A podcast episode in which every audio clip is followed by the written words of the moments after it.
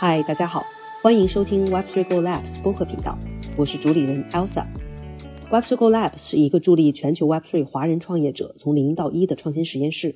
以 Web3 创业孵化器为核心。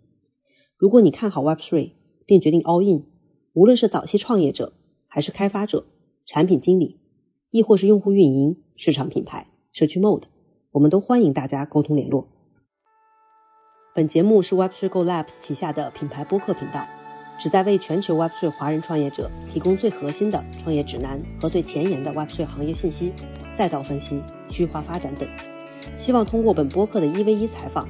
创业圆桌，为 Web3 创业者带来行业一手信息和创业支持。本节目所有观点不代表任何投资建议。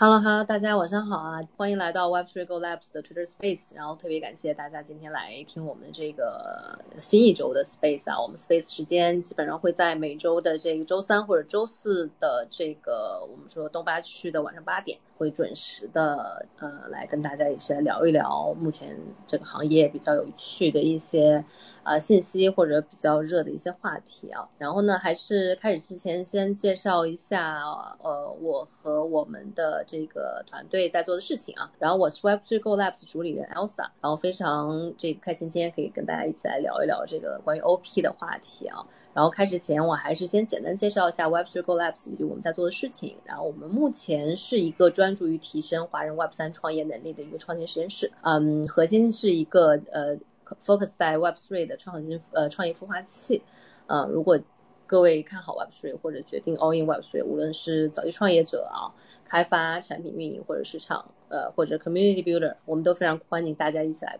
来跟我们去沟通和交流啊。嗯，希望通过我们努力，可以共同搭建一个最大的华人 Web3 创业的场域。呃，那感兴趣的小伙伴，欢迎先去来关注一下我们目前的官推，就是第一第一个这个主持人的 Web3 呃 Web3 Go Labs 的这个官推。啊，我们每周以及每天呃每周我们会有一个行业主题性的 Twitter Space，会邀请一线呃在行业里面一线创业或者是项目的从业者。啊，以及一些投资人来去聊一些啊一线话题，然后同时我们每天目前也在推送这个三到四条的这个行业的 thread，呃，有行业赛道信息，有技术性信息，当然同同时也有创业性信息啊，呃，当然同时我们也非常欢迎这个一些 OG 或者是刚刚入圈的小伙伴来关注我们啊，这个站在一级去投二级也是一个非常好的思路啊，嗯，当然也非常欢迎大家来这个。follow 我个人的推特啊，就是第二个 Elsa Young，呃，那我们这这基本上我们的官推和我自己的推特都会，我们的 DM 都是一直打开的，大家感兴趣都可以来找我们聊啊。OK，那话不多说，我们今天就呃开始今天话题啊。今天其实挺有趣的，是在于说，呃，其实过去就二月份我们密集性的在去 follow Layer Two 生态的一些情况啊。那上一上一期也就是上周。我们在 Space 里聊了关于 Arbitrum 这个网络的最近的一些热点以及啊一些动态，呃，那么同为同样作为这 Layer Two 赛道的双子星 Optimism，其实在刚刚 Layer Two 兴起之时，受到的这个我们说整体不管市场的关注还是行业的关注都是啊非常非常大的，尤其是上一周 Coinbase 宣布它的原生 Layer Two 这个 Base 啊。将会基于 OP Stack 去发行，呃，更是就吸引了非常非常大的这个市场关注度，以及很多的这个我们包括我身边的很多朋友啊，一些机构的老板也都开始去啊关注这个，重新去把视野拉回到这个 OP 上面来，嗯，所以从从我们角度来说，我们感觉这个整体 Optimism 可以说是应该是在这个呃憋一个大招啊，从这个架势来看。不仅仅是 base，可能后面还有更多的呃呃非常有趣的一些或者有潜力的一些事情将会在这个网络上去呃去发生啊，所以我们从这个整体 O B 本身的发展路线看，它今年一季度推出的这个重大的这个架构升级 Bedrock 应该也会成为一个非常重大的改进，所以目前测试网的这个升级，包括社区对主网这个 Bedrock 升级提案的投票，也会在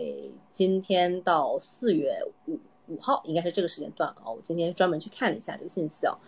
嗯，它的这个整体的这个我们说 Bedrock 的升级，不仅会让 Gas 费更便宜，而且交易速度一定会更快，同时安全性应该也会有一个比较好的一个保障。嗯，这个算是算是目前 Layer Two 上这个 Optimism 呃 Optimism 非常重要的一次升级啊，所以这个阶段呃应该会有非常非常多的目光去注意到呃这条网络的整体的一个成长情况。所以今天呢，我们也特别邀请了几位对 OP 有深度研究的。呃，这个创业者啊，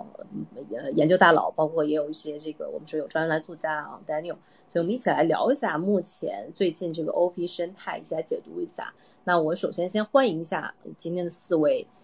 呃这个嘉宾啊，老板，呃，首先是那个 Synthetic China 的 Head，呃，Aaron，啊，我们邀请了 Aaron's，然后同时我们也邀请了 Coin Voice 的。专栏作家 Daniel，呃，以及 Nothing Research，呃，Nothing Research 的 partner Todd，呃，以及我们还邀请了这个每日必言的创办人 Desmond，欢迎四位。然后呢，开始之前，先请四位可以先做简单自我介绍啊，就是呃，你是谁？最近在这个 Focus 做点什么事情？那我们就从 Aaron 来吧。OK，好，呃，大家好，我是 Aaron，然后呃，现在是 Synthetics 的 CN Head。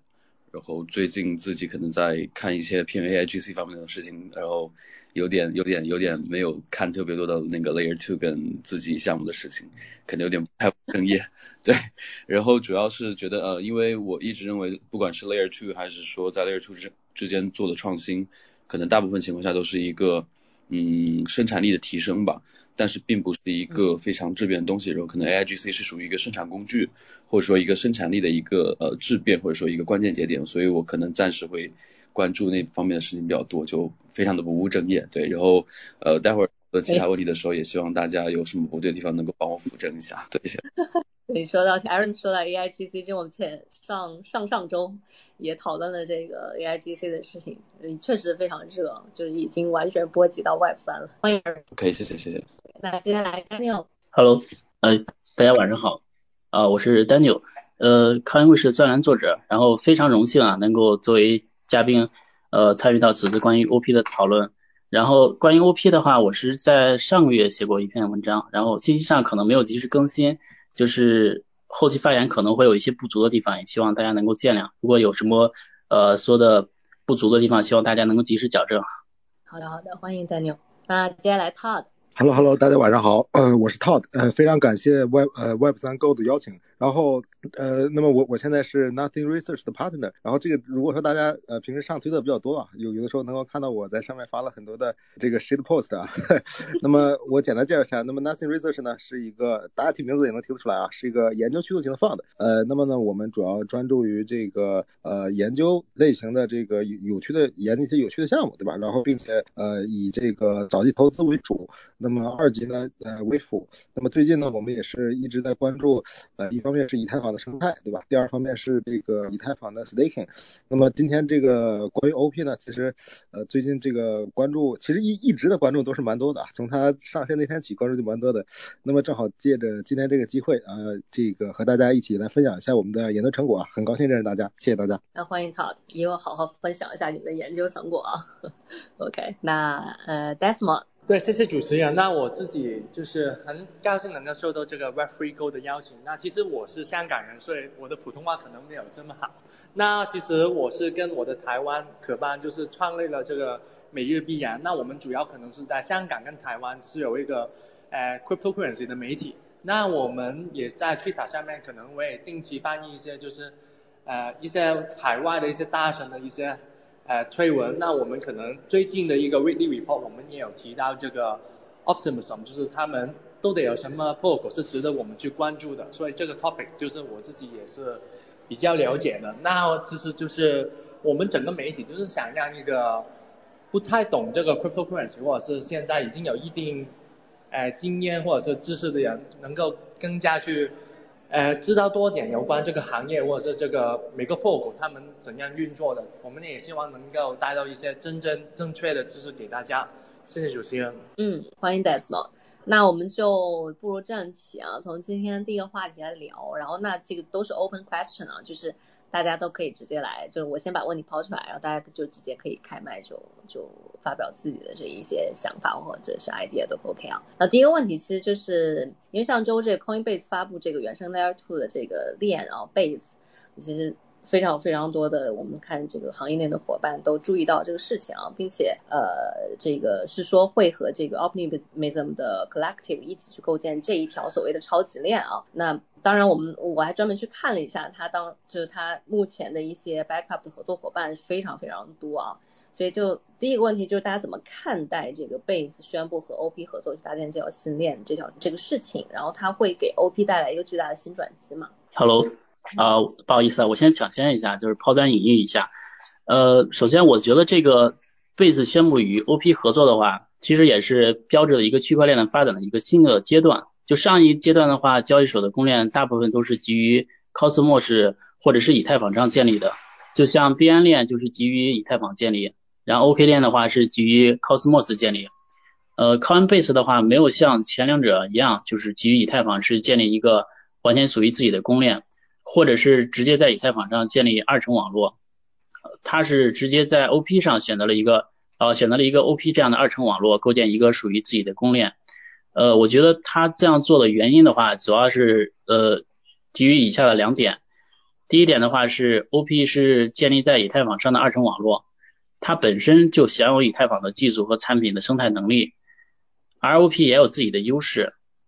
Base 的话，通过 OP Stake 建立，就相当于站在了巨人的肩膀上，就是它可以同时享受到了以太坊和 OP 链上的优势，呃，同时的话也可以大大的减少它的开发的成本和时间。第二点的话，就是 OP 的链未来的规划是想要成为一个超级链，呃，这里的超级链的话，我的理解是就是一个公链的集合，然后在上面可以建设公链享有统一的标准和规范。同时还可以借助 OP Stake 实现互操作和组合，呃，这样的定位说明 OP 是打算长期致力于这块的建设，呃，成为未来公链发展的基础设施，呃，甚至有可能会成为这个领域的 Number One。呃，Coinbase 选择了和他合作，也是看中了 OP 超级链的发展前景。然后这个是第一个问题，第二个问题说的是，呃，可以。会给 OP 带来什么新的转机？我认为主要是也是体现在两个方面，第一个就是 Base 会给 OP 带来大量的用户资金。还有活跃度，呃，大家都知道，Coinbase 作为美国最大的交易合作呃交易所，大概是拥有一亿的注册用户和上千亿美元的资产规模。那 Coinbase 会鼓励这些用户将资产转移到 Base 链上，呃，显然这本次的合作最大的影响就会给 OP 带来大量的用户和资金。第二点是它会完善 OP 生态系统，呃，巨量的用户的涌入，这些用户基本都是币圈成熟的用户或者是一些精良的开发者，会对 OP 提出更高的需求和挑战。反过来会刺激 OP 不断的创新，然后提升自己的性能，呃，促进 OP 生态系统不断的完善。好，主持人，以上就是我的回答。OK，呃，那我稍微说一下我的想法吧，就好的好的。先是那个 Coin Voice 刚才那位小伙伴先说了一些东一些事情，然后我可能个人会有一些不太同的理解，因为我我觉得 Base 是一个那个基于 OP Stack 的一个 Layer Two，但它可能不是一个。非常独立的一条链嘛，我个人不会认为它是属于那个 OP 所谓的 Super Chain 的一个生态结构之一，但是并不是一条非常独立的链路。呃，可能我说法有问题，呃，对。然后我觉得可能在这个方面来说，可能我觉得 Base 的出现并不会直接去影响到 OP 生态系统内的一些项目和用户，但是也是，但是 OP 也可能会因为借助 Base 借助 Coinbase 的这个呃声誉和一些在北美的一些合规性，可以去引入到更多吸引到更多的关注和一些呃推动吧，然后。从这里面获取到一些外部的一些新外部的一些新新新进来的一些资金或者是呃开发者的一些关注和青睐，然后去做更去推动他自己的一个生态的发展。呃，然后我觉得，嗯，Coinbase 其实在这种情况下，其实也是对这个 OP 的一个技术的认可，或者说对技术生态的一个支持吧。然后我觉得合规性是 Coinbase 一个最核心的一个要素。目前来看来，呃，在有合规性的推动之下，OP 可能会除了以太坊呃正统性的这么一个前提下，可能又会披上另外一层所谓的呃 SEC 的合规合法的一个一层外皮。那么在这种情况下，可能会在更多可能呃面向 Web Two 或者面向传统资金和传统用户的这个角度，OP 可能会有一个更大的发展。对，这是我可能呃对偏偏偏更合规合法这方面角度的一些看法。对，谢谢。那好，那那我我我我呃那个那我我来分享一下，是这样，就是关于这个前呃前面两位嘉宾其实都提到很好的观点啊，那我我稍微总结一下，那么其实呢，OP 跟 Coinbase 合作，咱们问这事儿有什么影响，其实你要看。对 OP 有什么影响，对吧？然后对 Coinbase 有什么影响？那么咱们说，先说简单的，对吧？其实对 Coinbase 来说，呃，很简单。其实你看过去的很多交易所，对吧？大家都知道，他们自己搞自己的公链。其实这个东西呢，你可以管叫，哎，我是个 builders，对吧？我自己建建个公链。但是其实呢，它言外之意呢，其实都是在说，哎，我要与以太坊为敌。那么其实 Coinbase 他看到了过去发生了这些事情，对吧？那么他想到了一个比较讨巧的方法，他说，哎，我我不要跟这个以太坊为敌，对吧？我我要做真正的这个 builders，那很简单，对吧？那我既然不能够自己去发一条链，那么我在这个 Layer Two 上把把它这个做一条链。那么其实这个事情呢，呃，我觉得是一个很好的事情，就一方面。呃，这个对于以太坊来说，对吧？它以 Coinbase 说，我就当以太坊的这个一条 Layer Two，对吧？那么其实 Coinbase 它最牛的还是说它本身这个一个庞大的一个用户基数，对吧？以及这过往的这个品牌的积累。那么其实 Coinbase 它的很多用户都是一些非专业的用户，对吧？这些人有可能如果说没有 Coinbase 这条链，可能就就没有想到说，哎，我到链上来玩一玩，对吧？那么包括说 Coinbase 自己还掌握了 Circle，对吧？掌握了这个 USDC，那么其实它可以把这些东西，哎，全部在这个 base 上全部给它来一遍，这样的话，其实是把大量的一些原来不太可能进入到 crypto，就类似于每天看 TikTok 炒币的那些用户，对吧？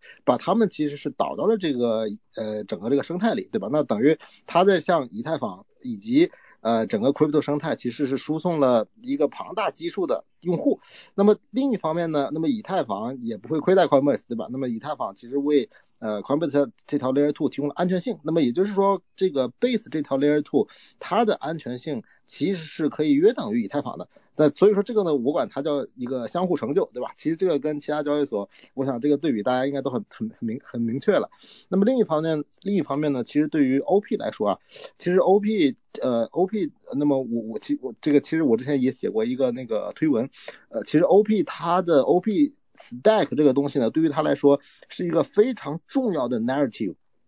这个 narrative 说的是啥呢？是说，哎，他说现在你看这个大家有各种各样的链，对吧？然后，呃，那么其实他把整个链其实抽象成了三层。那么其实咱们过去这个如果熟悉以太坊的朋友可能知道，对吧？以太坊现在两层，对吧？一层是这个执行层，一层是共识层，对吧？执行层就是跑 EVM 的，对吧？共识层就是做这个 POS 做 staking 的。那么 OP 认为呢，就是 OP Stack 这个，他认为，那么其实所有链可以分为三层，对吧？除了这个共识层、执行层，再来一个呢，可以再来一个结算层，因为它本身是 Layer Two，它 Layer Two 要跟 Layer One 要要有结算，等于说按照 OP Stack 的观点，它把所有的链分成三层，那么其实分成三层，后面的事情就好办了。为什么这么说呢？因为呃，如果说你你就可以就像大家去那个自助那个自助餐厅一样，对吧？呃，你你就可以选，哎，我的这个主食吃什么，对吧？我的甜点吃什么？我的这个这个饮料喝什么，对吧？那么其实到链这块也是一样的。那么，哎，那如果说我现在用 OP Stack 这个这条这个技术去发一条我自己的 Layer Two，那么我就选，哎，共识层我用什么？我我用 Pose，呃，可以。对吧？那么执行层我用什么呢？呃，我喜欢用 EVM，那好，那好，我用 EVM。我不喜欢 EVM，那可以啊，我可以，我也可以用这个靠那个 Aptos 的，理论上啊，也可以用 Aptos 的它那个 VM，对吧？那么结算层呢，对吧？我我喜欢这个价证明，那我就上价证明。我喜欢上 ZK，那你可以上 ZK，对吧？你甚至说我来个中心化证明也可以，因为 Coinbase Stack 这个技术的出现，其实它把所有的区块链分了三层，那么以后。你再想搭建搭建一条链，那很简单，你就直接从这个三层里挨个选，对吧？这个就完全就像你去这个自助餐厅一样，你就是完全自助了。那么在这种情况之下，呃，你去通过它去发这个 Layer Two，那么其实理论上啊，可以做到一键发 Layer Two。那么这个其实是 OP 它过去的一个最大的 narrative，因为。我相信今天在座的很多朋友可能都用过 Arbitrum，都用过 OP，甚至有一些这个呃这个春江水暖鸭先知的用户已经用过了，比如 ZK 或者说是等等等等测试网。那么其实你你说实在的，对吧？对于普通用户来说，这个感受没有什么很深的感受，对吧？你说 RB，你说 OP，你说 ZK，对于用户来说，除了提现那块可能有一些区别，但是你使用使用体验上几乎差不多，甚至来说它跟可能 BSC 跟呃跟雪崩。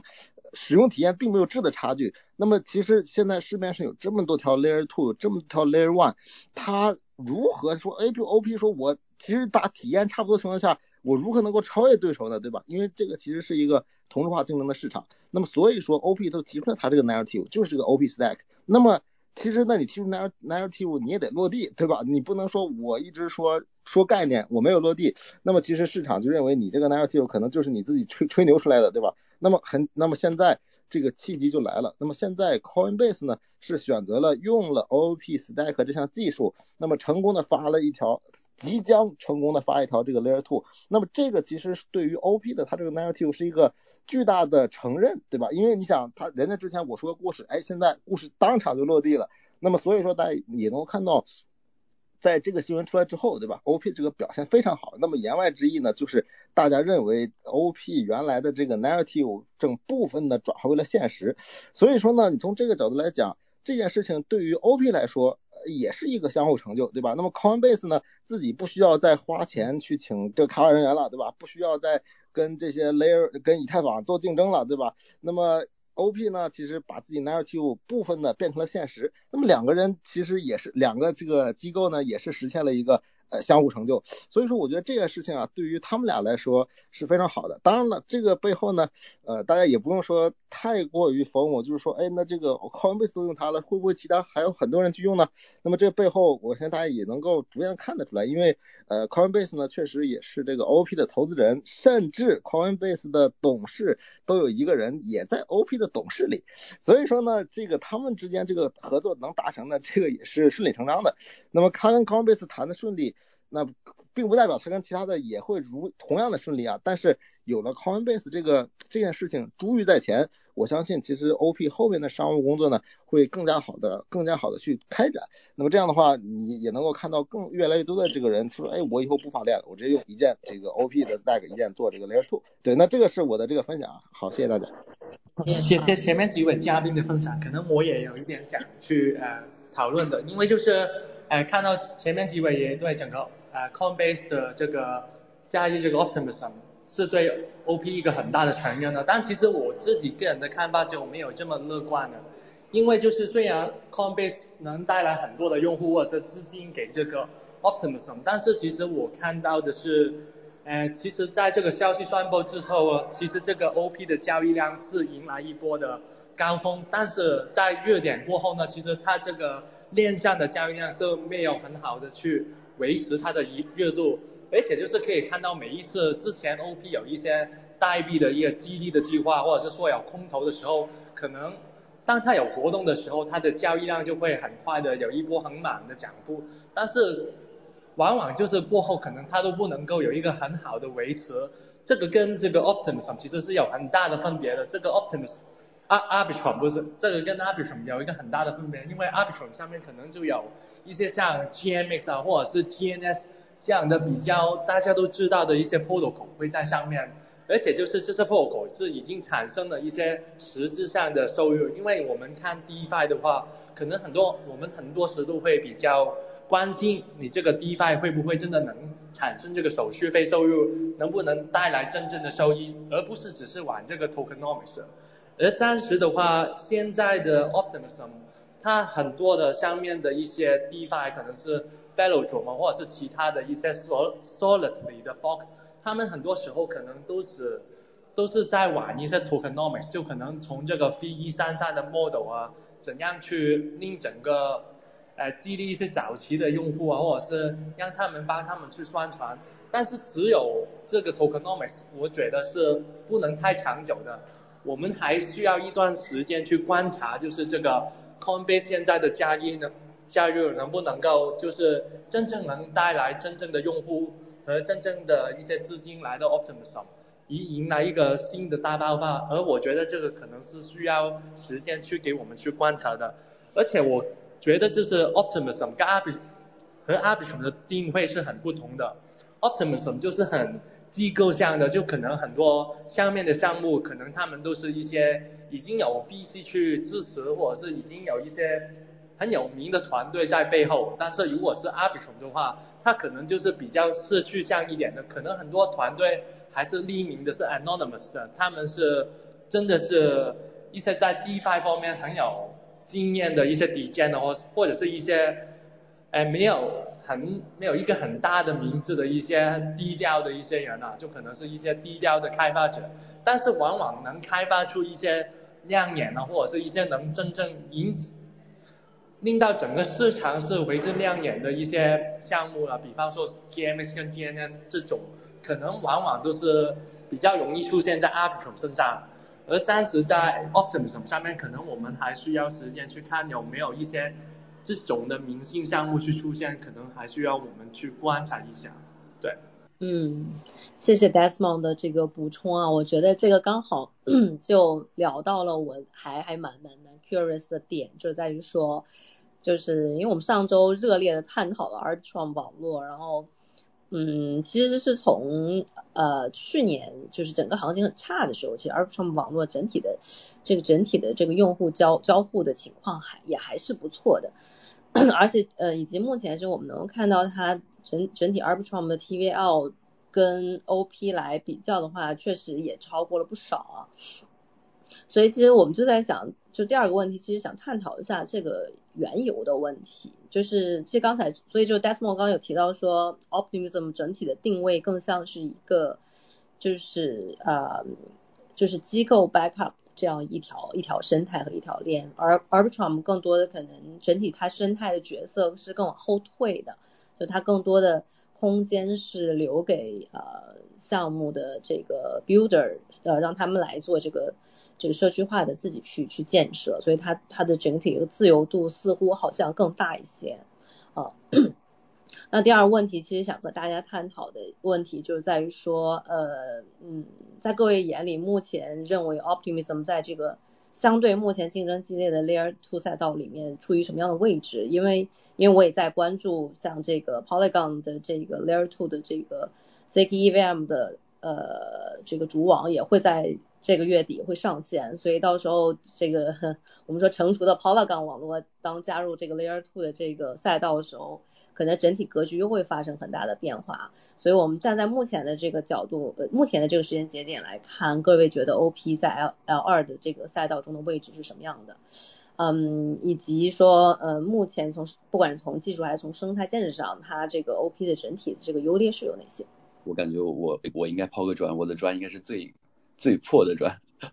对，那其实其实我觉得 Layer Two 在被刚被提出来的时候，其实 Rollup 是大家非常不看好的一个折中的方案嘛，因为当时还有包括像呃 ZK Rollup 还有之后的这个 Sharding 的事情，那其实一直以来都是就是在以太坊的发展过程中是一个非常非常简单的一个过渡状态，但是没想到呃因为 Sharding 技术难度的实现的这个。太难了，然后包括像一些呃 zk 的，包括硬件，还有一些有待解决的呃那个虚拟机的问题，一直都没有被处理好。那么现在 Layer Two 在这个间歇的过程中反而发展的还不错，呃，然后呃，但是整体来说，我觉得在因为 OP 首先是发布了自己的这个呃呃，我我可能会会先把那个 Polygon 先放在一边，因为它跟呃，Rollup 是不同的一个实现的手段嘛，然后呃，在 Rollup 这个赛道里面，OP 其实最早发布了自己的治理 token，其实大家可以发现这个治理 token 是跟自跟本身的这个链，包括像 Gas，包括像不管是像其他的用处是完全没有任何关联的，基本上都属于一个完全的治理 token。那么呃，就像刚才那个呃，应该是 Dem Desmo 说的，呃，全都是。用来炒，只有在有热度的时候，大家会去炒一炒这个 token，然后在没有热度的时候，这个 token 的交易量会非常非常低。那确实，呃，并且在技术实现上，那个，呃，如果我没有记错的话，Optimism 应该现在还没有上它的那个 fraud，呃，fraud proof，就是呃欺诈证明还没有上，而那个 Arbitrum 已经上了一个多轮欺，如果没记错，应该是已经上了多轮欺诈这个事情。那所以，呃，在这种情况下，虽然虽然 OP 在 Rollup 这个赛道里面是。技术上是暂时落后于这个 Arbitrum，但是在呃因为 Vitalik 的支持，因为机构的支持，所以它在正统性上，在这个舆论上面是占有一定的优势的。然后在相对来说，在整个 Layer Two 赛道里面，我觉得呃 OP 依然是算是一个比较头部的项目，毕竟它最早应该应该它算是最早建立整个 DeFi 生态的一个呃 Layer Two，包括像呃 Synthetics 全家桶，包括像 Curve AV 还有。呃，Uniswap，还有呃，还有那个 OneInch 这些基础设施都已经建立好了。那我觉得本身而言，呃，这种对于 EMM 全兼容的设计呢，其实对于开发者来说，开发者来说是非常友好的，但是确实它本身的这么一个呃开发的一个进度，确实会让大家非常担忧。呃，所以我我个人会认为，就是 token listing 在早期的时候确实会消消耗掉很多市场的热度，大家都可能会把呃这个对于项目的关注转移到转移到对这个 token 价格的关注上，反而是忽略了项目本身的一个发展。然后可以大家可以经常会发现，OK OP 涨了，OP 跌了，但是没有人关注 OP 实现了什么技术，OP 有了什么改进，有 OP 有了什么更新。然后从生态生态和生态技术，呃，从技术上说的是这些。但说到生态的话，其实又可能会扯到我自己项目相关的事情，因为在不久以前吧，我记得就是呃，当时有很多人称 Optimism 是这个呃 Synthetics 链，因为呃最早是 Synthetics 的支持，然后。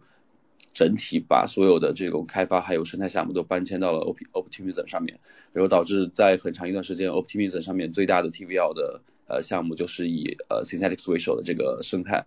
对，但是现在大家其实可以发现，呃，因因为一个是确实在 Gas 上面 O 呃 OP 确实会比那个以太坊会有非常好的一个呃优势，同时在那个 EIP 四八四四。对，EIP 四八四四上线之后，呃，Layer Two 的这个 Gas 费会进一步降低，那么基本上可以到一个就是呃零点几美分的这么一个每笔交易手续费，那对于整个 Layer Two 来说会是一个比较充足的一个发展的基础吧，大家可能会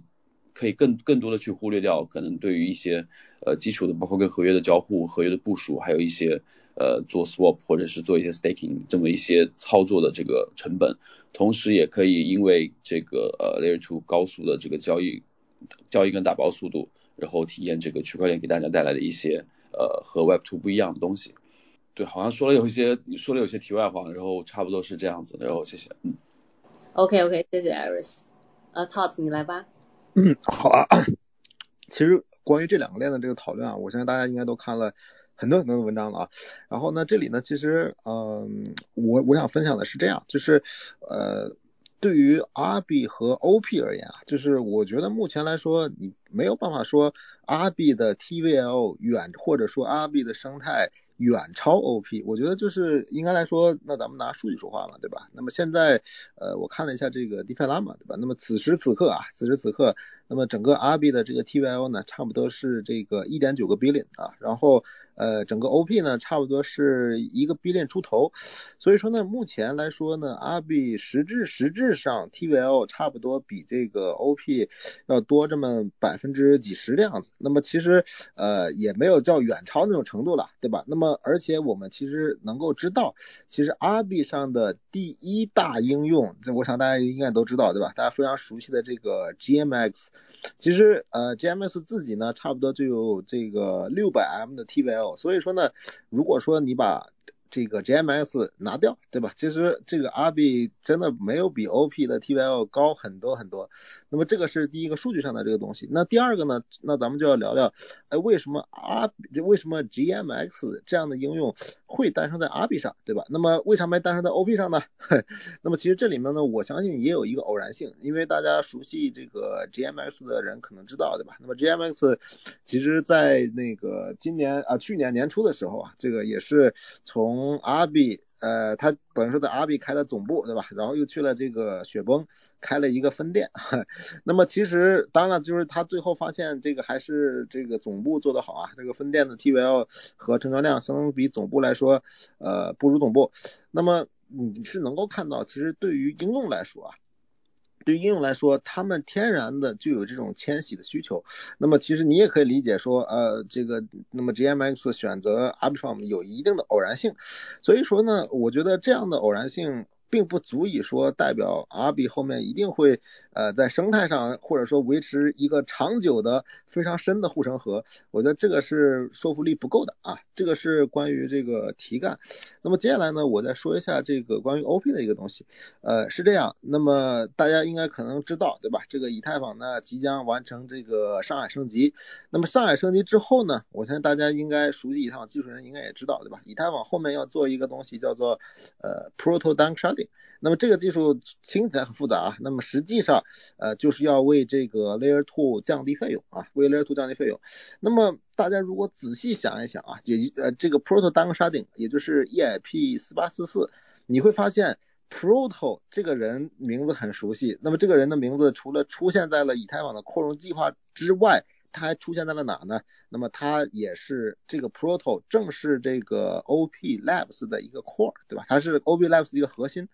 所以说你就你就发现了发现了一个问题。那么以太坊后面其实自己呢，这个已经放弃了说我要把 Layer One，我要把我以太坊这套 Layer One，呃，这个扩容到什么程度？他已经把这个路线放弃了。那么后面以整个以太坊技术的规划。就是要为 Layer Two 服务，对吧？让 Layer Two 能够很快速，然后很稳定的呃接入这个以太坊网络。那么现在你会发现，哎，那么这个如果说咱们用一个这个不太恰当的比喻啊，就是如果说你把这个呃整个的以太坊这个改革，那么把 Proto 单个沙以及后续的一些这个单个沙的这个规划作为以太坊的改革的话，你会发现以太坊改革的总设计师居然是 OP 的人，所以说这样你就会。明啊马上明白一个道理，那么也就是说，以太坊后面所有的改进，它都是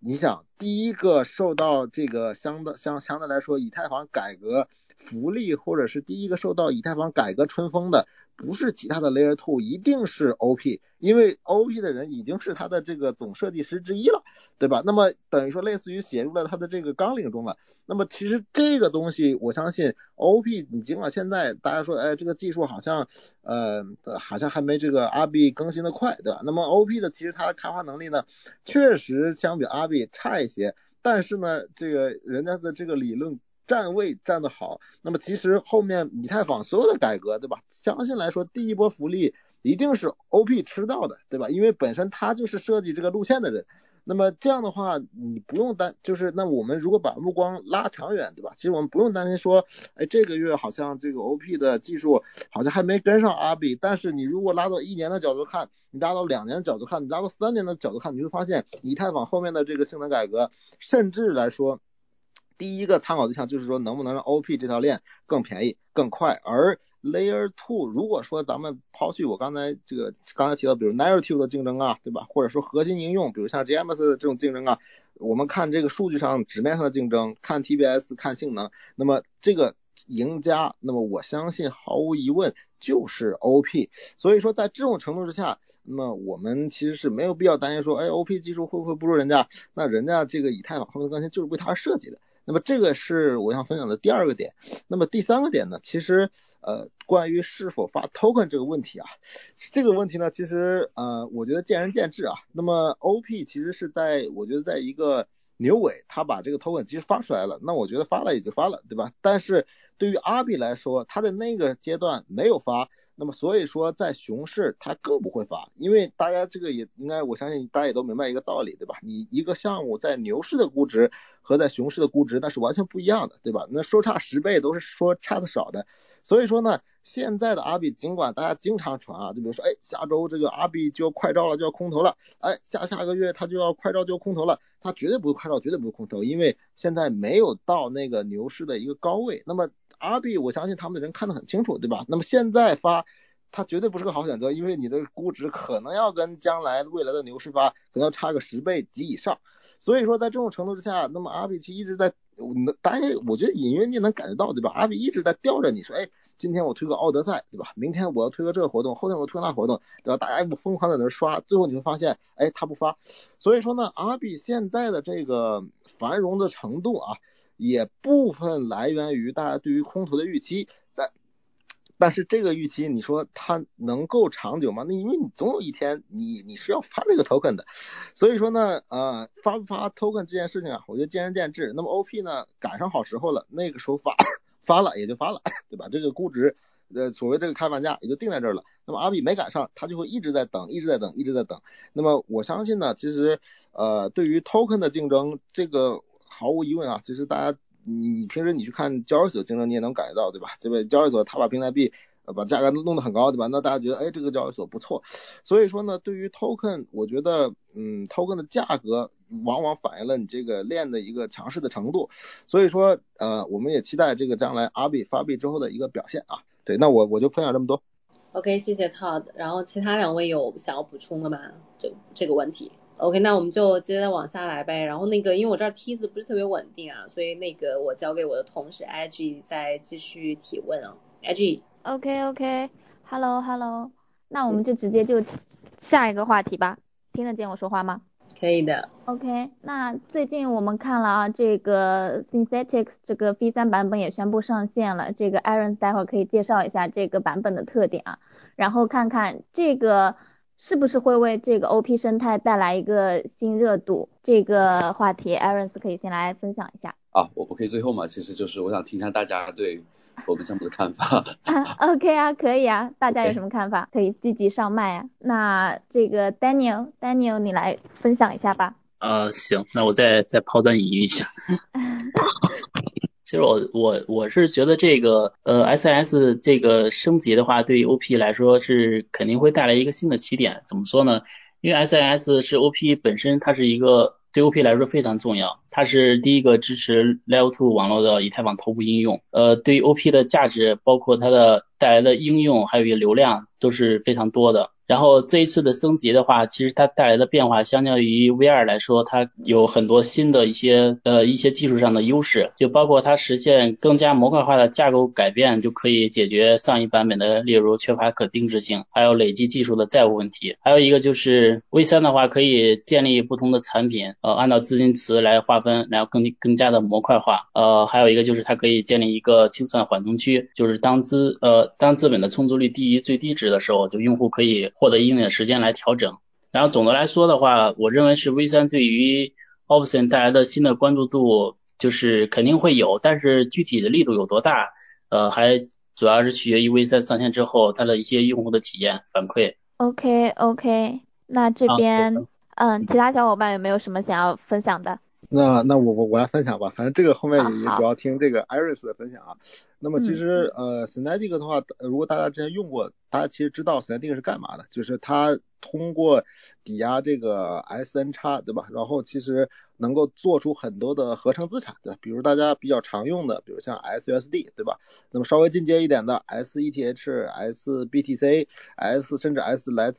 SAVE 等等，对吧？然后那么其实它就允许你能够在以太网上以及啊后面它现在 OP 上，在 OP 上能够去交易这些。呃，比如说 BTC 啊、莱特呀，甚至狗狗币啊，对吧？交易这些不在这些链上的币，那么当然了，他自己也有一个这个全局债务的机制，就是说，呃，你虽然能够。交易这些币，并且呢，因为通过预言机把它们价格锚住了，但是后面呢，还是有一个默默买单、默默买单为他负重前行的人，对吧？就是所有的这个抵押，就是 stake SN 叉的人。那么简单来说呢，就是 SN 叉其实创造了一个你不需要跨链就能够在这个链上去交易，比如说不在这个链上的资产，比方说这个。呃，就刚才说的对吧？比特币、莱特币等等。那么其实，那么过去的这个 Synthetic 它的资产的品类呢，相对来说比较有限，对吧？就是那几种，因为它也担心这个风险。那么本身，呃，Synthetic 其实作为，我觉得啊，其实可以作为这个整个 DeFi Farmer，就是 DeFi Summer 的一个冲冲锋号啊，对吧？其实当时在 DeFi 里，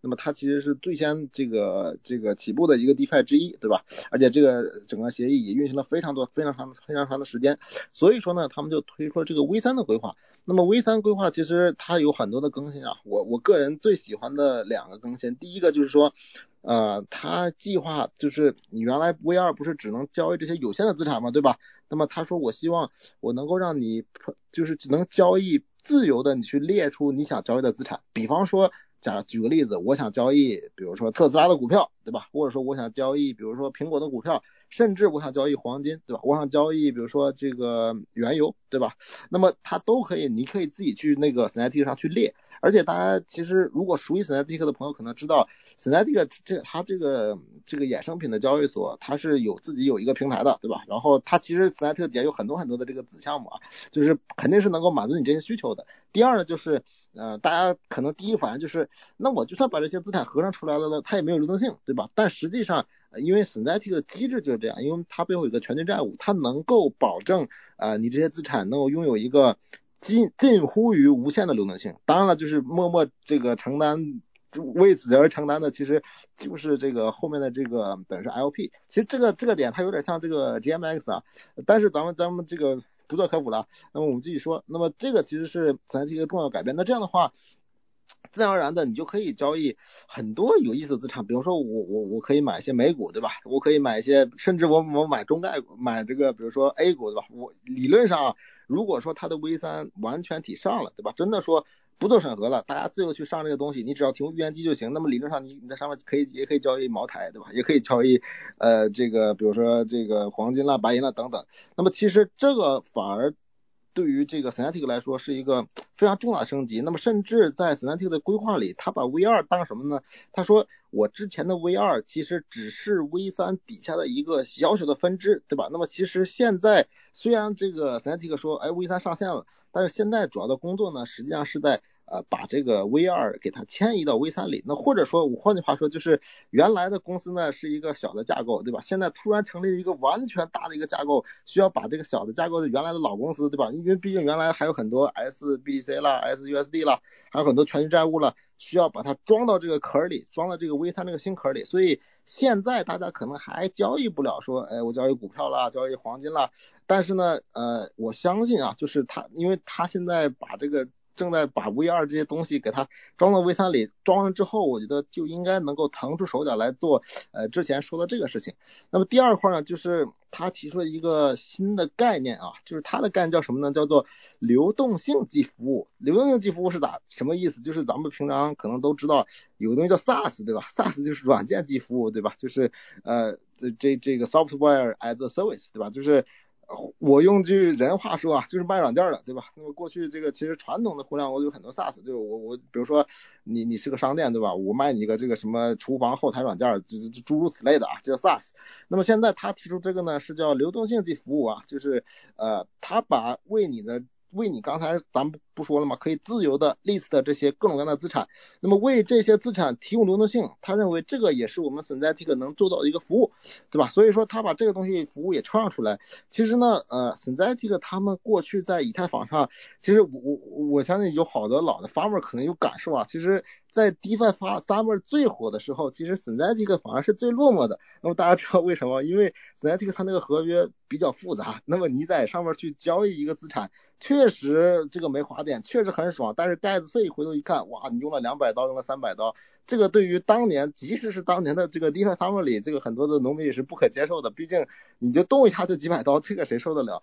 但是我觉得这个也是 OP，对吧？这个也是 s y n t i c 为什么呃这个这么如此坚持 OP 的一个原因，对吧？其实刚才那个呃呃呃刚就是刚刚才其实我们刚刚刚才那位嘉宾也提到了，对吧？这个那么 s y n t i c 是 OP 最早的这个。持有者之一当了 OP，这个 Synthetic 目前也持有很多 OP 代币啊。那么他就是知道，那么我我这个应用非常的好，对吧？这个没有滑点，然后流动性又好，然后又能交易其他的链的链上的资产，但是我手续费高呀。那手续费高怎么办？我相信今天我们的主题已经反复的说，手续费高怎么办？去 Layer Two 嘛。所以说，呃，Synthetic，我相信它后面的重心一定是放在 OP 上的，甚至有可能要超过它放在在以太坊的精力，因为。以太坊上这个教训他已经足足足都得到了，所以说呢，你说这个 Synthetic V 三这件事情对于 OB 来说是不是一个重要的利好？我认为啊，就是当然就是咱们这个只能说谈技术面啊，这个你说真的判断这个行情，我我不敢说，但是呃，我觉得它到这个 OB 上不亚于刚才我提到的 GMX 在 RB 上。因为 GMS 其实大家知道就是一个永续合约的交易所吧，对吧？然后其实也是这种跟底下跟最后那个 LP 对赌的。那么 Synthetic 本身的声誉在这儿，对吧？又是老牌的 DeFi，那么又现在又提出了这么比较创新的品类。因为大家知道 GMS 那个 GLP 其实也就六种，呃呃六六种资产。那么它这个 Synthetic 这个一旦是真的验证了可以弄上了成功了，最后你发现它上面可以交易各种各样的资产，我觉得这个。我足以和 GMX，我不敢说这个分庭抗礼啊，但起码掰掰手腕的实力是有的，而且再加上呃 Synthetic 过去这个口碑，所以说呢，我对他俩这个合作呢也是呃比较期待的啊。对，这个是我分享的这个分享的一些东西啊。哇，谢谢 Todd，我感觉你分享的已经比我要分享的还多很多了，已经非常详细和具体了。对，呃，其实其实那个整个 V 三呃或者说整个 Synthetic 在过去的很长一段时间里面，对，一个是我们的。呃，合约的可组合性非常弱，呃，一个是因为合约很复杂，另外一个是因为我们自己的那个呃债务池的机制，导致有很多情况下我们是不能直接和一些 LP 或者说其他协议的这些这些资金池进行交易的。那么在这种情况下，其实当时所谓的呃 DeFi 乐高，呃，一直都缺少了 Synthetic 这一块，因为就是因为我们合约设计的过于复杂。然后同时再说回到那个 GMX，因为我之前也是有去专门去看了一下 GMX 的一些，包括它的一些逻辑跟一些呃他自己建建设的一些新的机制，或者说一些呃他自己独有的一些技术。那其实整体来说，Synthetics 在背后的这个逻辑，大家可以当成当成跟 GMX 是一致的，就是也是呃你某一个人进行交易，但他交易的对手方是整一个 LP 或者说整个这个债务池。呃，然后另外一个点呢，就是目前呃。Gmax 的交易量和 TVL 是大大超过了 Synthetics，但是我个人会觉得 Synthetics 会有会有很多的潜力，呃，不过可能因为确实现在产品的，包括像那个我们的我们自己的永续合约的产品，呃，也会开发的也并不是那么完善，因为我们好像只支持这个市价交易，就很多做合约的同学们可能都懂，就是当你做市价交易的时候，你其实要非常非常关心，一个是在链上，特别是链上的这个链上的衍生品交易的时候。一个是要关注你的预言机的这个呃预言机是否是有有未加延迟，或者说是否有这个呃报错误的价格可能性，因为我们之前其实出过一次这样的问题，就是把那个 S S 呃应该是把黄金的价格报成了白银，然后导致了非常非常大的损失。而但是 G M G M X 是可以就是支持用户可以进行一些就包括呃我是可以进行这种叫什么呃计划委托的，我是可以指定某一个价格进行交易，而 Synthetic 暂时还还不可以。对，那其实补充一下，兔仔刚才说的，V 三其实会有几个比较，我个人我会认为更加重要的点吧。第一个，呃，Synthetics 将来不会再限制于在 OP 上面去部署自己的协议，我们会尽量去呃尝试不同的 Layer 比如说甚至是 Arbitrum 或 Polygon，呃，包括 Ken 之前就是我们创始人 Ken 之前也有说过，他他其实有一点点后悔，或者有一点点惋惜，我们没有第一个冲到那个 Polygon 上去进行部署，因为就是在 Layer Two 刚发刚起势的时候。其实你去占领整个市市场 TVL 跟声誉是一个非常关键的步骤。那之后可能我们会尝试用其他方法去尝试弥补之前这个损失。呃，然后一个在未来 V 三可能会实现的一个问题，当然是可能要在这个整个流动性，包括整个债务池迁移到 V 三之后，我们首先会实现一个就是呃多多抵押物的抵押。目前的话，大家是只能质押我们这个 SNX 本身的这个代币去进行呃铸造合成资产或者是铸造 SUSD。但在未来呢，可能就是呃，大家可能会接受非常非常多，通过呃我们自己的道支持的一些其他的资产，包括可能呃 W WBTC 或者是呃 WETH 或者其他任何类型，可能在 Layer Two 的原生资产，呃都可能通过这个我们的支持，然后去成为我们的抵押物，然后提供更多的这个 LB，然后 T TVL 并提供更更丰富的一个资金池。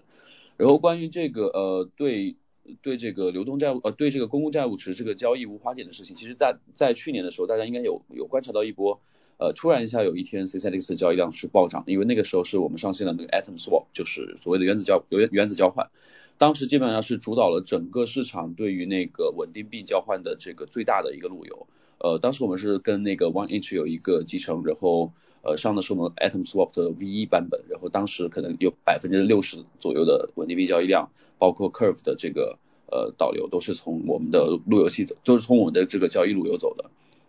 然后再说另外一个问题，就是关于 Synthetic 借贷，在之后可能呃，因为目前现在所有的用户去质押 SX 之后，你去换取了 SUSD，你都会承担你所对应债务时相对市场波动这一部分的损失或者是呃收益。但是在之后呢，可能用户可以帮把这个呃质押的行为和你铸造合成资资产的行为完全剥离开，也就是我们会。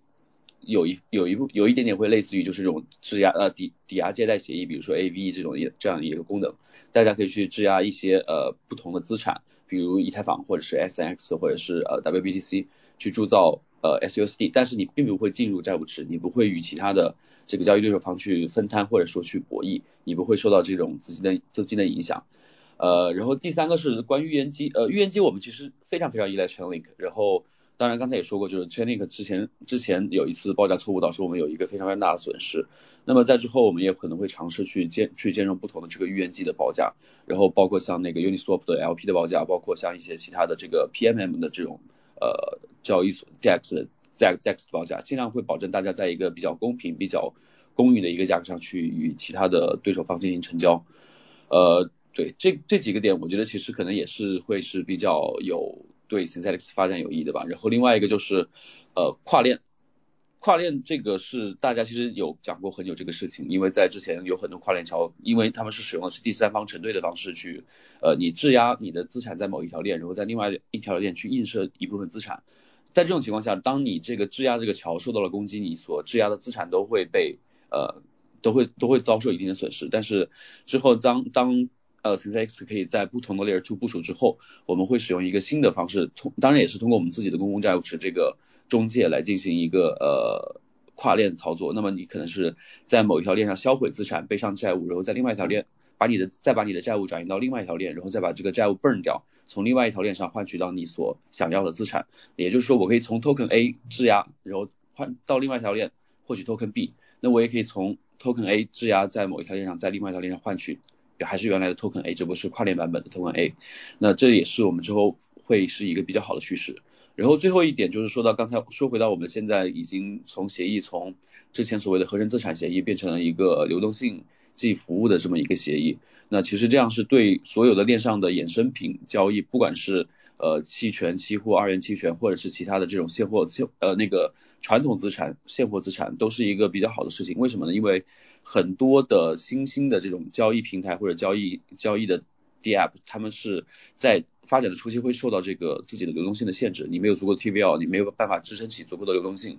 呃，来支撑用户的交易。那么在之后呢，如果你是使用 Synthetic Synthetic 这个协议去作为你的这个呃呃项目的支撑的协议，那你是可以天生就享用到整个 Synthetic 债务池的这么一个天然的流动性。那么在这种情况下，大部分的像这种呃普通的这种交易平台或者是交易类型的 DEX，它都不再需要说去自己去通过激励啊，通过广告或者通过其他的方式去获得流动性，而是可而是可以直接借用整个 Synthetic 生态的这个流动性去为自己项目的冷启动提供一个非常非常好的助力。对，然后可能说的有点多，就说我们 Synthetic 项目本身吧，然后再说到 OP，呃，其实相对于 OP 来说，或者说相对于整个 Layer Two 来说，Synthetic V3 也依然是一个非常非常小的项目吧。虽然说我们在整个 DeFi 领域有一定的这个知名度和影响力，并且我们可能提出了一些可能比较领先的概念或者比较新兴的概念，但是我觉得并不足以在当前的情况下去扭转 Optimism 在呃 TVL 或者说在交易量上相对 Uptrend 的一个劣势。这还是需要我们协议不断的不断去发展，不断的需要这个 OP 他们自己本身去对自己呃自己这个技术还有这个生态的发展和努力。那整体来说，我觉得我们会是一个。OP 发展的一个推手，但是并不是一个决定性的因素。真正决定决定性的因素永远是在 OP 自己开发团队本身，他们能够是否能够保证网络足够的稳定，是否能够保证所有呃整个 Layer Two 的这个足够的安全，然后能够保证所有资金的这个安全，这些才是真正去能够呃去助推 OP 发展的一个呃主要的动力。然后说这么多，谢谢大家，啰里吧嗦了有点。OK OK，谢谢 Aaron 啊，也谢谢其他两位嘉宾的分享，非常详细了。那下一个话题我们就来聊聊二级啊，就是代币 OP 的话，我看了一下，就是它的表现就是一直非常好，然后最高涨幅的话有接近百分之二百五十，然后现在嘛降降嗯降下去了一点嘛，涨幅也有百分之两百。那在大家看来啊，Optimism 这个高估值是不是合理的？目前的基本面是不是支持 OP 的出色表现呢？这个问题，各可能我回答一下。嗯，对，谢谢，谢谢主持人。那其实我自己对这个问题是，呃，比较有一个怀疑的态度的，因为就是我看到这个 OP 现在的市值呢是在一百一十亿的美元，至于这个完全 CC 市市值，就是它全部的 tokens 都释放了出来的时候的话，就有这个市值，就可能它的市值是能和这个 Matic 就是 Polygon 它可以相提并论的。但是现在可能它的 tokens 可能只有大概是二十分之一，就是在市场上面流通。所以如果是它以后一些 tokens 在这个市场上面就是吸出来的时候，特别是一些早期的投资人的手上流出来之后，可能会有呃蛮大的抛压。但是这个我也不敢说，因为就是像 DYD 这样的，它一样是呃这个流通量很低，但是这个 FDV 很高，但是它这个团队就在这个代币解锁的时候，可能就哎调整了一下它的规则，然后延长了他们这个早期投资人的一个呃锁锁仓期吧。然后这个 DYD 就从这个一块钱涨到三块，所以这个其实光看它的估值是我们还不能知道它现在是不是已经到顶了。但是我自己对于它这个比较高的这个估值，我是还是会。抱着一个比较小心谨慎的态度了，因为就是如果它一旦去整个市场下跌，而它跟随着下跌的时候，可能它就会有比较比较一个大一点的一个跌幅。而且就是因为我看到之前就是很多在 Optimism 上面的 project，就是可能 OP 都会给到很多 tokens 的 incentive 给他们，就可能在它上面做一些呃流动性提供者，你就可以得到就是免费的这个 OP 代币。那这个对它的这个币价或者是未来的一个呃币价的发展来说，其实也是比较不健康的，因为就是拿到就是免费筹码的人来说。他可能很轻易就会，呃，抛售他手上的币价，呃，而且就是我觉得这个，我看这个 OP 的看法是有点像我看待这个 LSD 赛道的这个 Lido，因为我我可能之前也在 Twitter 下面分享过了，这个 Lido 的，我对它真实的股值来说呢，基于它现在的收益来说，即使它。就是就算它能够在现在这个 LSD 赛道，就是在以太坊质押这个板块能拿到三十趴的一个份额，但是我感觉就是它每年真实能得到的收益，就是我们真的用数学来计计算一下，就是它手上拿着多少以太坊，然后它有多少的回补，然后它整个协议从中收取的手续费又是多少，这样的角度来计算的话，它可能要。呃，可能超过七十年或者是一百年才能够，呃，到达它现在这个市值，所以我感觉也是比较贵的。那我感觉现在 OP 也是有这样的感觉，就是，呃，就算整个 OP 的生态是发展的很快，就是整个 Layer Two 以太坊未来的发展是很很健康啊，然后整个 System 也是会很 Pro 这个 L2，就是以后可能有 EIP 四八四八会。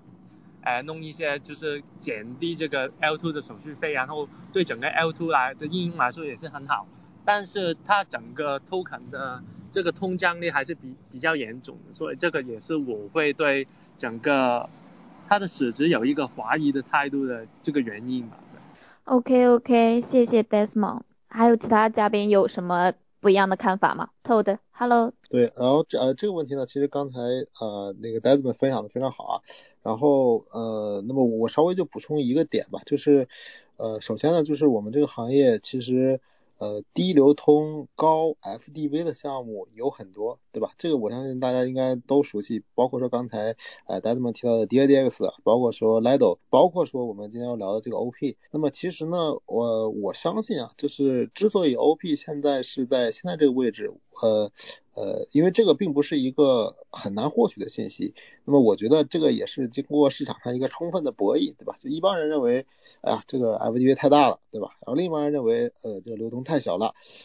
得得出来的一个，其实是已经是算是 price in 的一个，呃，一个我不敢说公允啊，但起码是现在是处于一个平衡的一个价值，所以说呢。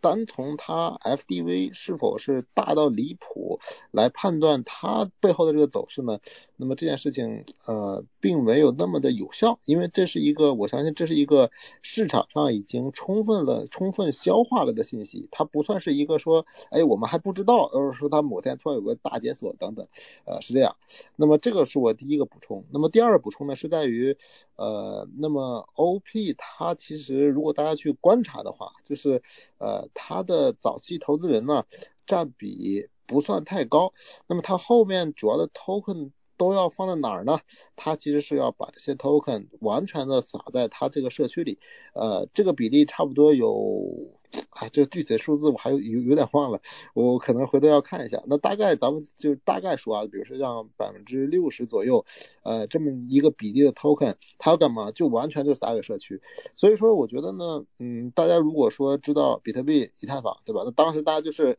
去上面这个功能量证明，对吧？这个现在以太坊的那么。呃，我们做这个 staking 这个业务，对吧？就是这个我们那个 staking 业务叫 eBanker 啊，呃，做这个非托管这个 staking 业务，那么做 POS 赚这个 token 赚以太。那么对于 OB 来说呢，那将来就是你在上面去交互啊，或者说在上面去 farm 呀，去赚这个 OP。所以说它后面这个 OP 呢，确实是 free 的筹码，但是它分配给了，我觉得应该来说是 OP 的种子用户，对吧？比如说你现在去 OP 上 farm，那么其实你已经是。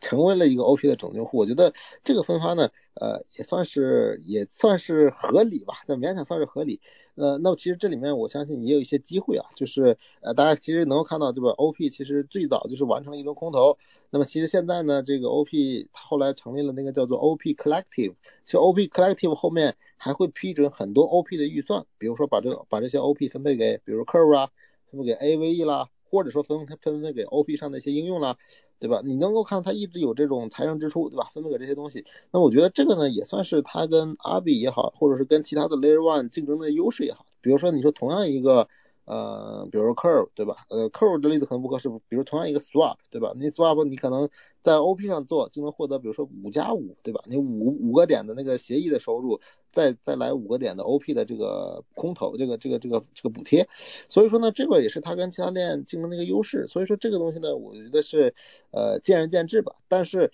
说回来，就是这东西跟我们一个比较直接的关系，就是我相信现在 OP 上仍然有很多的机会啊，尤其是等它这个 Collective 正式开始运作之后，对吧？它批很多的预算之后，我相信上会迎来一波 Farm 的热潮。那么 Farm 的热潮呢，反过来会带动会带动什么呢？我相信这个手法大家也很熟悉了。其实当时你像 Polygon 怎么做起来的，对吧？雪崩怎么做起来的？其实就是补贴，对吧？补贴之后，整个的这个 TVL 上去了，上去数据好，再融资，融完资再补贴。然后补贴完这个 TVL 再高，对吧？再高，然后再融资再补贴，其实就是一个不停的融资，然后数据变好，补贴，继续融资，继续数据变好，继续补贴，就是这么一个循环。所以说呢，一旦到了市场比较好的时候啊，这个很容易就会形成一个呃正循环的。那么这个呢，我我相信呃反而可能并不是一个充分消化了的信息。对，那反正我就我就分享这么多啊，呃，谢谢大家。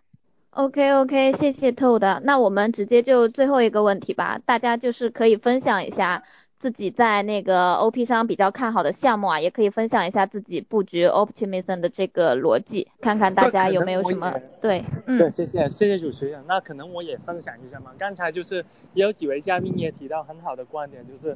可能他们有说就是这个飞轮效应吧，就是在牛市的时候，如果就是他们能够去保贴这个用户，然后拿到这个融资，然后再然后再去补贴用户，这样就很快的能把这个 TVL 就是变大，然后帮助他们去融资。这在牛市的时候的确有很好的效果，但是如果是熊市的话，可能就会遇到比较大的问题，就是像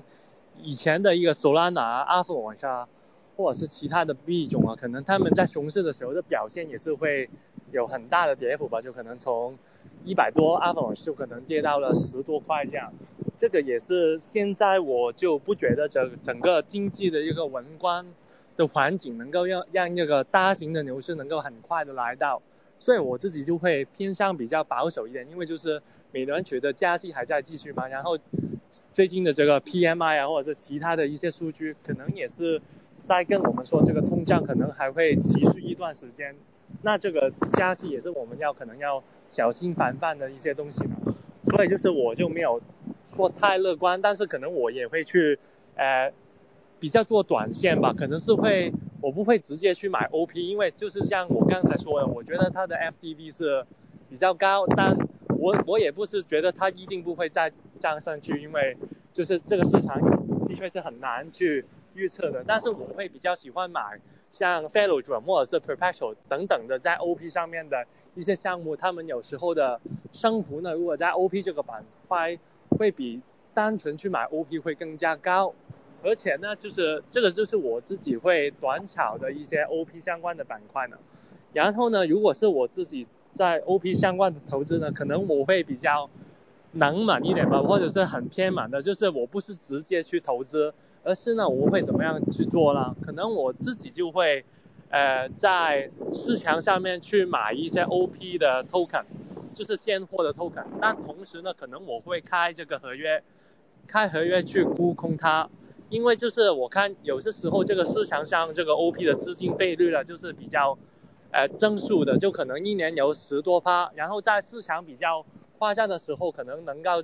能够去到年化的四十趴、五十趴或者是一百趴，但可能只能维持几个小时这样的。但是总括来说，整个资金费率可能还是正数的。所以如果我是买现货，然后去沽空这个期货呢，其实呢，这样我就能够得到一些免费的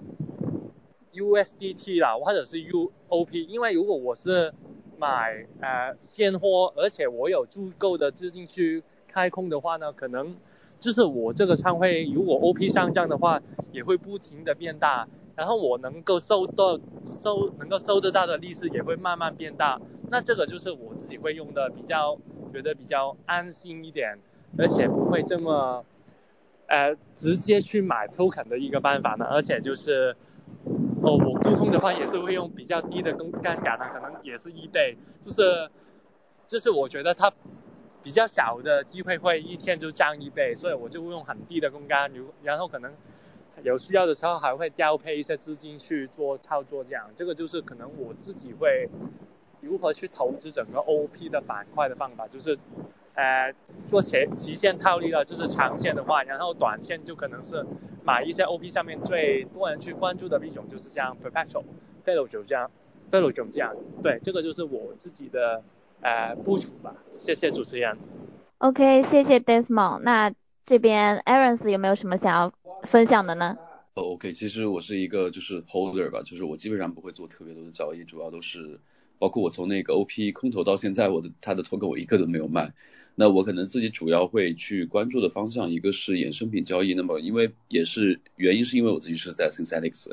然后我会比较关注它的那个呃一些比较多的衍生品，包括像 Lyra 这种期权，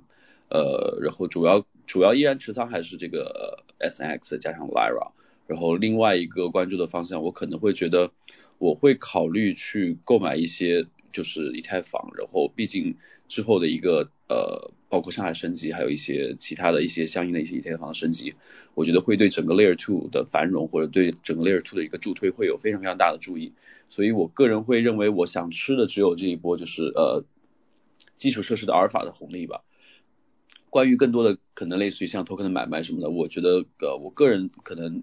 就会偏向于是 Hold，呃而且我认为那个呃我的。OP 的这个 hold 给我带来还是比较不错的收益，然后在一个呃，然后很多人都会说就是呃，会买的人很多，但是真正会卖的人才是真师傅。那其实呃，我觉得给大家一个一个比较好的一个点就是说，大家觉得千万不要做任何的贪心的事情，就是当你有足够的自己满意的一个预期的收益的话，就尽量是把手上的资金换成可以有比较高的流动性的，包括像比特币、以太坊这样的资金，甚至是呃稳定币都行。然后不要过于忠实于某一个项目，因为谁都不知道谁什么时候就会来一个类似于这个呃呃之前那个叫什么叫 Maker 道的那个事情，就呃的呃对 Maker 道的事情，呃然后导致再一次出现类似于硬分叉或者其他这种不可不可预料的这种黑天鹅，对啊就是我我比较浅薄的一些经验，因为我毕竟就是只是一个一个 Holder 不是交易者。谢谢。OK OK，谢谢 Aaron。那最后 Todd 也可以来分享一下自己就是在投资 Optimism 的这个逻辑哦。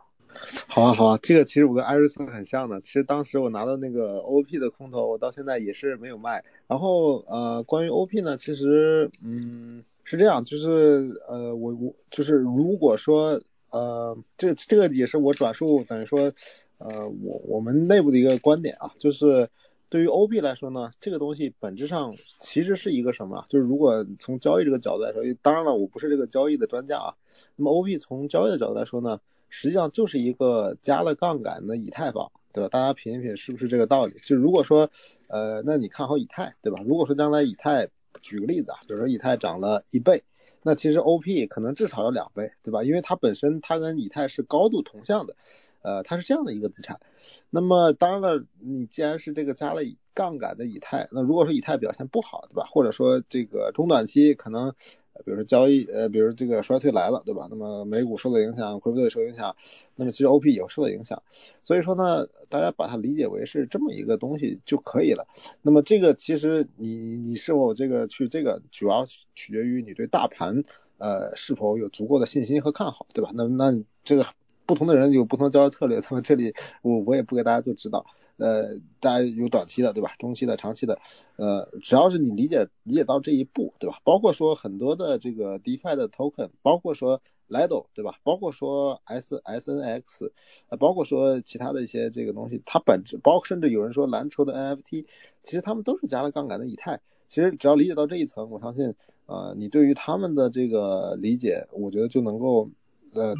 驱使你做出一个正确的这个交易啊。这个呃，当然了，这个交易这个东西，没有人是真正的这个能够洞察一切的。那么我这里呢，也只是呃，稍微给大家分享一点这个我自己的一个心得。嗯。OK OK，感谢透的。